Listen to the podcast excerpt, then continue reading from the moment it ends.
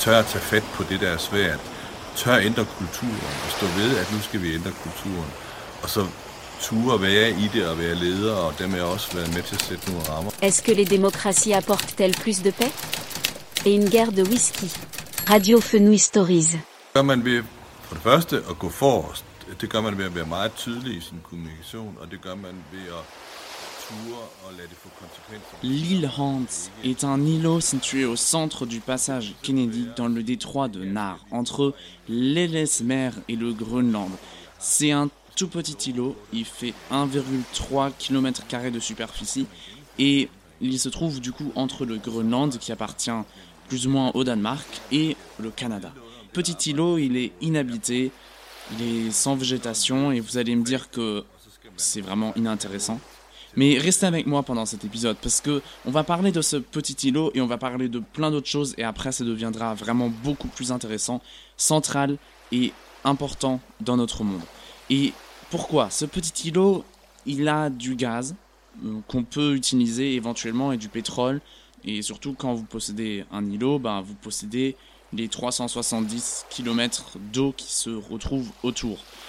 Bon, c'est super pour le pays auquel ça appartient, il pourra gagner beaucoup d'argent avec du pétrole et du gaz dans le futur. Mais le problème, c'est qu'on ne sait pas à qui appartient cet îlot. En fait, il y a le Canada et le Danemark qui se disputent, donc le Danemark qui représente le Groenland, et le Canada dit que cette île lui appartient car il a hérité de cette île qui était avant sous possession britannique. Et le Danemark dit que tout le Groenland lui appartient depuis 1920 et que cette île-là appartient aussi au Groenland. Donc on a une dispute de territoire entre deux pays. C'est un pas très rassurant en soi quand il y a deux pays qui se disputent pour un pays. Et ce conflit dure depuis très longtemps, depuis 50 ans, et il y a 26 ministres d'affaires étrangères canadiens qui s'en sont occupés, qui ont dû gérer ce problème.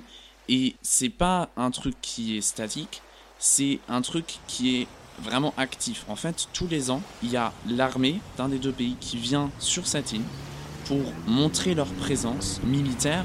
L'armée vient avec un bateau, avec des fonctionnaires d'État qui s'installent, qui posent le drapeau du pays. Et après, les représentants d'un de ces pays posent aussi une bouteille d'alcool traditionnel sur cette île pour montrer à nous. Donc euh, les Danois ils vont poser une bouteille de Gameldansk et les Canadiens une bouteille de Crown Royal Whisky. Après ils partent et l'année d'après ben, il y a l'autre pays qui vient, qui pose son drapeau, qui pose sa bouteille de spiritueux. Chers concitoyens, je suis fier de vous informer que, selon les revendications territoriales du Canada, l'île de Hans nous appartient.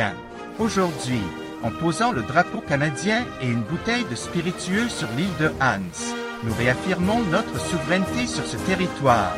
C'est un moment symbolique qui souligne notre attachement à nos terres et à notre patrimoine. L'île de Hans demeure et restera une part essentielle de notre héritage canadien. Vive le Canada! Et ça continue comme ça, et c'est une dispute entre deux pays. Après, il y a des disputes qui escaladent, qui font des grands problèmes, qui font des grandes guerres avec beaucoup de morts. Là, on n'est pas à ce point-là, mais c'est quand même une dispute entre deux pays. Et maintenant, je vais vous dire un truc complètement incroyable. En 2022, deux pays différents qui se disputaient d'un territoire se sont installés, donc on fait des négociations qui duraient déjà un peu plus longtemps avant. Et le résultat, c'est, vous n'allez pas me croire, tout simple, une séparation de l'île en deux zones. Ils ont tracé un trait sur l'île, zone canadienne, zone danoise. Et les deux pays partagent maintenant une frontière terrestre. Voilà, c'est tout. C'est l'histoire de cette île et cette longue guerre de plus de 50 ans qui était surnommée la guerre du whisky s'est terminée en 2022 avec une fin paisible, un compromis de la diplomatie. Les ministres des Affaires étrangères ont dit que le monde qui est basé sur des règles est en danger la ministre canadienne, elle a dit que les autocrates croient pouvoir changer la frontière avec de la violence.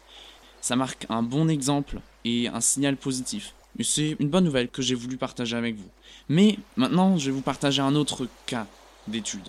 Le cas du Japon et la Russie. En fait, eux aussi, ils ont un conflit territorial qui a des différences avec celui d'avant, mais aussi certaines similitudes. Il s'agit aussi du contrôle sur certaines îles Kouril. En fait, c'est un archipel qui est sous contrôle russe, avec une localisation assez stratégique. Ça leur permet aux Russes d'avoir un couloir sous-marin qui verrouille aussi la présence du Japon et des États-Unis. Certaines de ces îles sont revendiquées par le Japon. Et ce conflit date depuis la fin de la Seconde Guerre mondiale quand l'UdSSR a occupé les îles japonaises. Et théoriquement, ces deux pays sont d'ailleurs encore en guerre. Il n'y a pas de traité de paix entre le Japon et la Russie. Une des raisons principales pourquoi ce traité de paix n'a pas pu être signé, surtout avant que la Russie envahisse l'Ukraine, c'est cette dispute sur ces îles Kurines. En fait, la Russie dit que ces îles leur appartiennent parce qu'ils font référence au traité de Jalta qui a été signé en 1945 qui donnait tout l'archipel des Kourils à l'UdSSR et donc plus tard à la Russie. Mais l'Union soviétique n'a pas signé le traité de San Francisco qui arrêtait la guerre des Alliés contre le Japon. Donc du coup, les deux pays sont encore en guerre et ils se disputent ces îles Kourils. Même si les îles sont sous contrôle russe, le Japon veut les récupérer et veut que la Russie les rende. Et maintenant vous allez pareil me dire, bon, c'est pas grave, il n'y a pas de mort, il n'y a pas de problème supplémentaire. Mais en fait, je suis pas forcément de cet avis-là. Je pense que des conflits comme ça, ouverts, qui traînent pendant des années et des années, quand on ne sait pas qu'est-ce qui appartient à qui, et quand il y a des ambiguïtés comme ça entre deux grands pays, je pense que c'est pas une bonne chose. Et en fait, il y a quelque temps, il y a un document secret du FSB qui a fuité. On n'a pas eu de confirmation officielle que c'est un document véridique, mais il y a des experts qui disent que ça leur semble plausible. Ce plan dit que Poutine avait initialement prévu d'envahir le Japon à la place d'envahir l'Ukraine comme il a décidé de le faire plus tard. En fait, ce document du FSB a fuité euh, par un lanceur d'alerte, et ce document dit que la Russie préparait assez sérieusement une invasion du Japon en 2021. Ça a été publié par Newsweek, de toute façon toutes les sources de cet épisode, comme tous les autres, vous les retrouvez dans la description. En fait, le plan des Russes, c'était de commencer une grande action de propagande contre les Japonais, qui les met au même niveau que les nazis, pour que la société russe ait une mauvaise image des Japonais. Et on pourrait imaginer aussi, pour commencer cette guerre, parce que ce serait une guerre aussi pas provoquée par le Japon et complètement inutile, mais pour la provoquer, pour que la société russe accepte cette guerre et accepte les victimes qui vont y être liées, il faut que Poutine trouve une raison. Cette raison pourrait être de placer les Japonais au même niveau que les nazis dans la société russe. Dans le document, ils disent qu'il y avait déjà une action de propagande anti-japonaise qui a commencé en août 2021, et j'ai voulu vérifier, du coup j'ai cherché FSB Documents Soviet Japon euh, World War II sur Google. Et une grande partie des premiers résultats étaient des sites russes et des articles qui provenaient d'août 2021 qui parlaient du Japon et de l'Union soviétique et de l'histoire, etc. Même si ce sujet n'est pas en lien avec l'août 2021. Sauf que c'est à ce moment-là que le Kremlin a commencé une grande opération de propagande et en recherchant sur Google de mon ordinateur, j'ai trouvé des, articles de propagande sur les premières pages des résultats qui provenaient de ce moment-là. Et un autre acte de propagande, c'est que le FSB, justement dans cette période de temps-là, il a déclassifié des documents qui prouvaient que le Japon ait fait des horreurs pendant la Seconde Guerre mondiale contre les Russes. Du coup, voilà, vous voyez une grande action concentrée des médias russes contre le Japon en août 2021 pour justifier une invasion. Je pense qu'un conflit territorial sur les îles des Kourils, ou en général un conflit territorial en cours déjà qui est assez inactif, c'est comme une porte entr'ouverte pour la Russie ou pour n'importe quelle autre dictature pour commencer une guerre de grande ampleur. Justement, c'est pour ça que je pense que les conflits ouverts, c'est jamais une bonne chose, même s'ils sont pas violents et même si c'est pas des guerres actives, c'est toujours quelque chose qui place de l'insécurité et c'est toujours quelque chose qui permet à quelqu'un de faire escalader le conflit et d'en faire une invasion à grande échelle par exemple. Et donc voilà, on aurait pu imaginer que Poutine envahissent le Japon, justement en faisant escalader ce conflit-là qui est encore ouvert et qui bloque la signature d'un traité de paix entre la Russie et le Japon, même si là c'est aussi bloqué pour d'autres raisons bien entendu. Maintenant on a eu deux exemples sur des disputes de territoire qui sont pas claires, dans lesquelles on se dit bon, je sais pas exactement ça appartient à qui, mais en tout cas les États, une fois dans le premier exemple, ont réussi à trouver un accord entre eux, paisible, et dans l'autre cas, les États n'ont pas réussi à trouver un accord. Et je trouve que c'est dangereux de ne pas avoir trouvé d'accord là-dessus. Maintenant, je vais vous donner deux autres exemples, une fois un exemple positif et une fois un autre exemple négatif. Et après, on pourra essayer de voir si on reconnaît des points en commun. On a entre le Chili et le Pérou une longue rivalité traditionnelle entre les deux pays. Et cette dispute tient ses origines d'il y a très longtemps, la guerre du Pacifique qui était de 1879 à 1884. Et le Pérou dit que les frontières maritimes que se partagent ces deux pays n'ont jamais été définies clairement. Et le Chili s'appuie sur des traités signés entre 1952 et 1954. Donc du coup, on a une ambiguïté ou bien une dispute sur les frontières maritimes de ces deux pays-là. Et c'est pas une petite région, on parle plus de l'île Hans avec 1,4 km, mais là on parle d'une région qui fait 67 000 km avec toutes ces ressources maritimes qui sont liées, donc c'est vraiment un grand truc. Et il y avait cette dispute, et Pérou a demandé l'avis à la Cour internationale de justice en 2008 par rapport à ce sujet. Et la Cour internationale de la justice a réfléchi, a jugé, et en 2014, elle prononce un résultat que le président de la Cour internationale de justice juge équitable, mais qui globalement est favorable au Pérou. C'est un accord qui permet à ce pays d'étendre sa frontière maritime de 50 000 km, donc c'est 70% des 67 000 km voulus. Et ce qui est incroyable, mais ce qui devrait être normal, c'est que même avant, le Pérou et le Chili ont accepté cette décision et ont dit qu'ils allaient la mettre en œuvre dans leur pays. Il y a la présidente élue du Chili de l'époque, qui s'appelait Michelle Bachelet, qui a dit Le jugement est obligatoire et je travaillerai pour qu'il soit mis en place de manière graduelle. Et on a le président Humala du Pérou qui dit La fin de la controverse permet d'ouvrir une nouvelle étape dans nos relations avec le Chili. Et maintenant, on peut voir en général un rapprochement entre les deux pays, et il y a aussi beaucoup d'intérêts économiques qui unissent les deux voisins. Là, j'ai regardé si on trouvait des actualités plus récentes, mais la frontière tient, c'est toujours la frontière actuelle.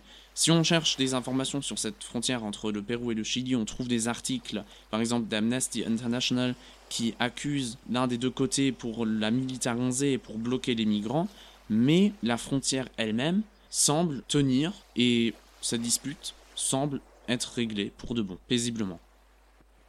Et si vous vous demandez, cette Cour internationale de la justice, comment est-ce qu'elle a fait pour décider pour la dispute entre le Chili et le Pérou?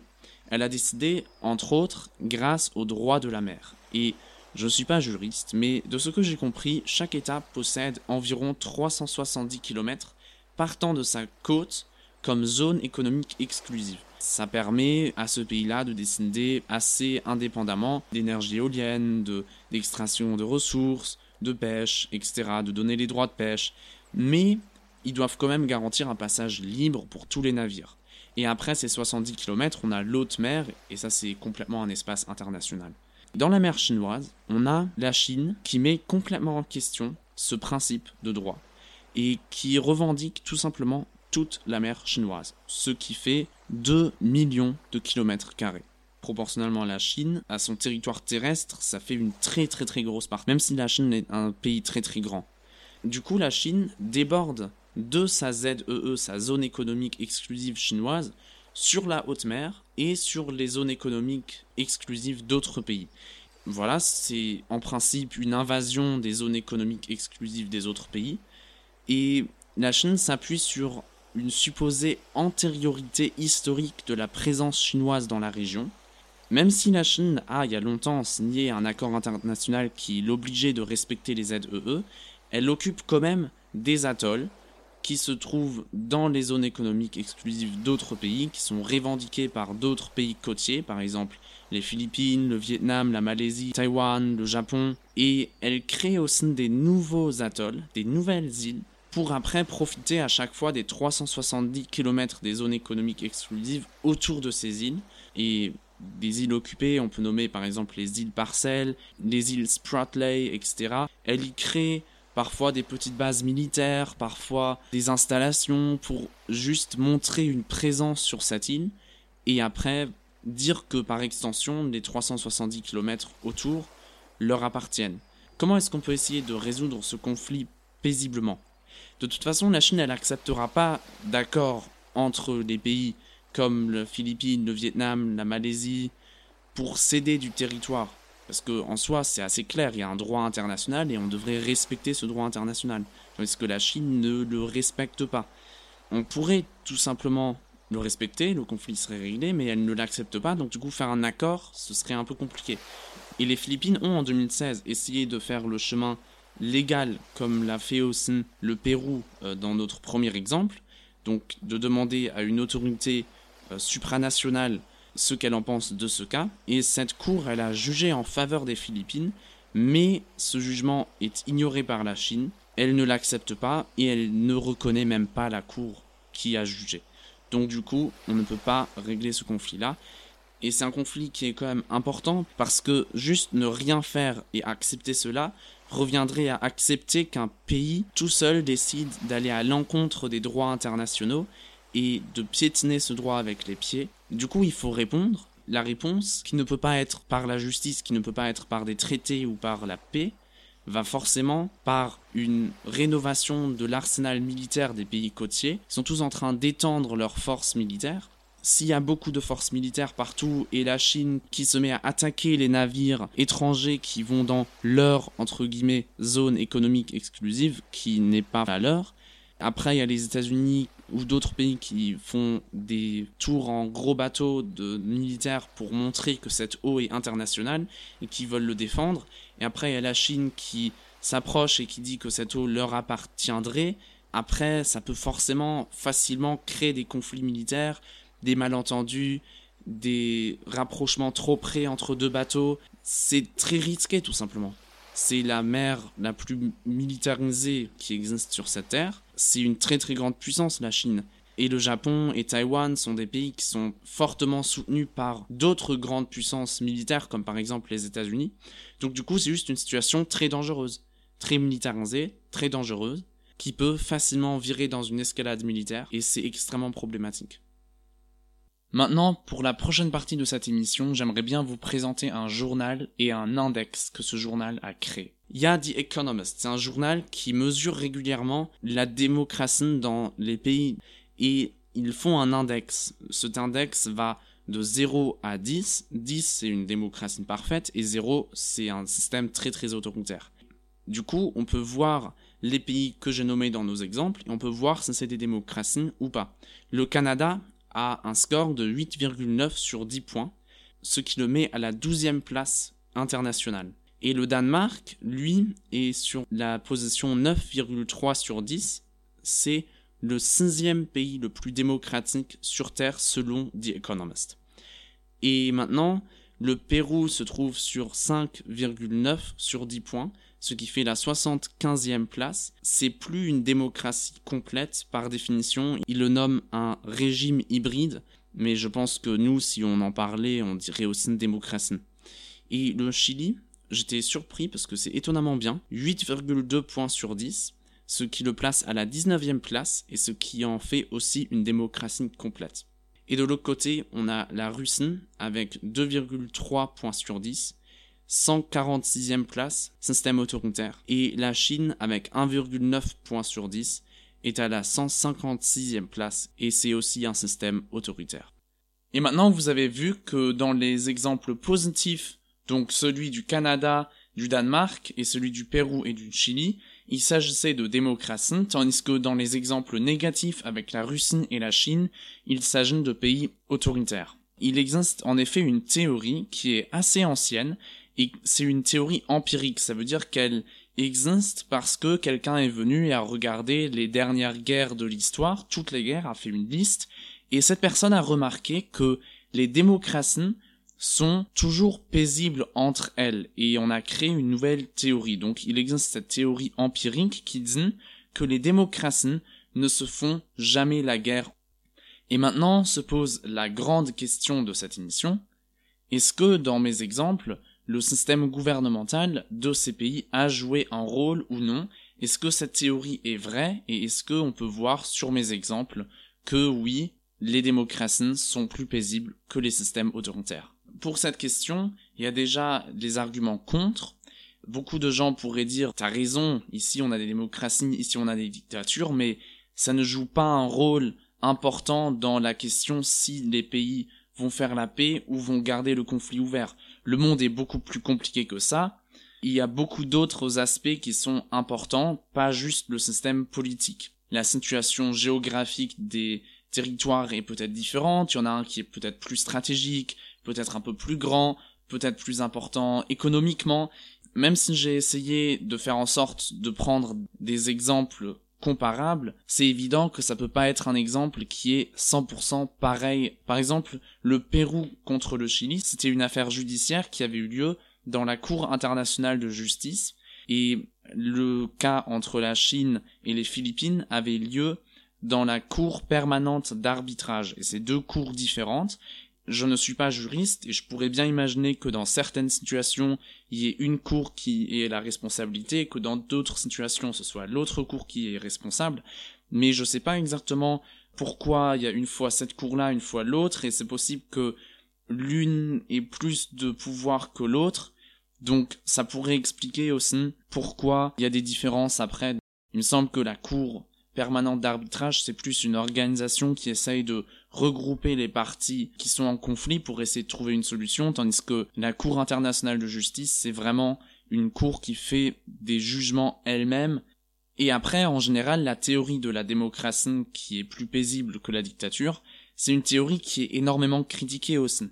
Il y a évidemment beaucoup d'exceptions à cette théorie. Si vous regardez dans l'histoire, vous trouverez plein d'exemples entre deux démocraties qui se sont fait la guerre. Par exemple, la guerre entre l'Irlande et l'Angleterre, c'est deux démocraties. Mais par contre, sa théorie, elle est limitée. Elle dit pas que les démocraties ne font jamais de guerre, elle dit juste que les démocraties font rarement des guerres l'une entre l'autre. Ce qui est très fréquent et ce que cette théorie ne dit pas, c'est elle ne dit pas que les démocraties sont gentilles avec tout le monde. Les démocraties peuvent, et le sont très souvent, très agressif face à face à des dictatures et des systèmes qui ne sont pas démocratiques. Et après, il y a des études aussi plutôt nouvelles qui critiquent cette théorie, disant que d'autres facteurs sont beaucoup plus importants pour savoir si un conflit va être réglé paisiblement ou pas, pour savoir si deux pays vont se faire la guerre, comme par exemple les intérêts économiques des pays en question, et par exemple la question si ces pays sont membres des mêmes organisations supranationales, donc par exemple l'Union européenne ou bien l'OTAN. Tout ça, c'est plutôt les arguments qui vont contre cette théorie. Et il y a aussi des arguments qui sont pour cette théorie. Et moi, je pense que cette théorie, elle fait sens. Et ces arguments pour, c'est principalement l'explication pourquoi les démocraties devraient être plus paisibles que les dictatures. Pour commencer, on va parler de la guerre en tant que moyen pour légitimer le propre pouvoir. En fait, dans la dictature, les leaders sont au pouvoir sans avoir de légitimation. Il n'y a pas de raison pourquoi eux devraient être au pouvoir et pas quelqu'un d'autre. Donc un dictateur va toujours essayer de prouver et d'expliquer et de montrer pourquoi lui doit rester au pouvoir. Et la guerre, c'est un bon moyen pour montrer qu'on doit rester au pouvoir. Pourquoi? Parce qu'une guerre unit tout le pays devant un ennemi externe créer un ennemi externe pour dire voilà, on doit se tenir tous ensemble, laissez-moi guider le pays, je suis le seul qui peut gagner le combat contre cet ennemi externe. Et c'est très souvent comme ça. Pour la Russie, c'est l'Occident. Pour les nazis, c'était le communisme. Cet ennemi peut aussi être interne des fois. Des fois, c'est tous ensemble contre les juifs pour euh, les nazis, par exemple. Et tout ça, c'est aussi souvent accompagné d'un nationalisme très dominant qu'on peut voir également en Russie et en Chine. Une guerre peut aussi être faite par contre pour agrandir le pouvoir d'un pays. Pour ça, on peut aussi avoir des dictateurs qui disent je suis au pouvoir parce que je suis le seul qui peut rendre notre pays puissance mondiale. Et ça, c'est ce que le dictateur de Chine dit en gros, et ce que le dictateur de Russie, Vladimir Poutine, dit aussi. Et du coup, agrandir son pays pour le rendre plus puissant, c'est un moyen de montrer sa propre légitimité, et augmenter la puissance de la Chine, par exemple, ça va en occupant toute la mer chinoise pour essayer d'agrandir son influence et son territoire. Dans une démocratie, les leaders n'ont tout simplement pas besoin de légitimation via un ennemi externe, un danger externe, du nationalisme très fort, le vœu d'être une superpuissance.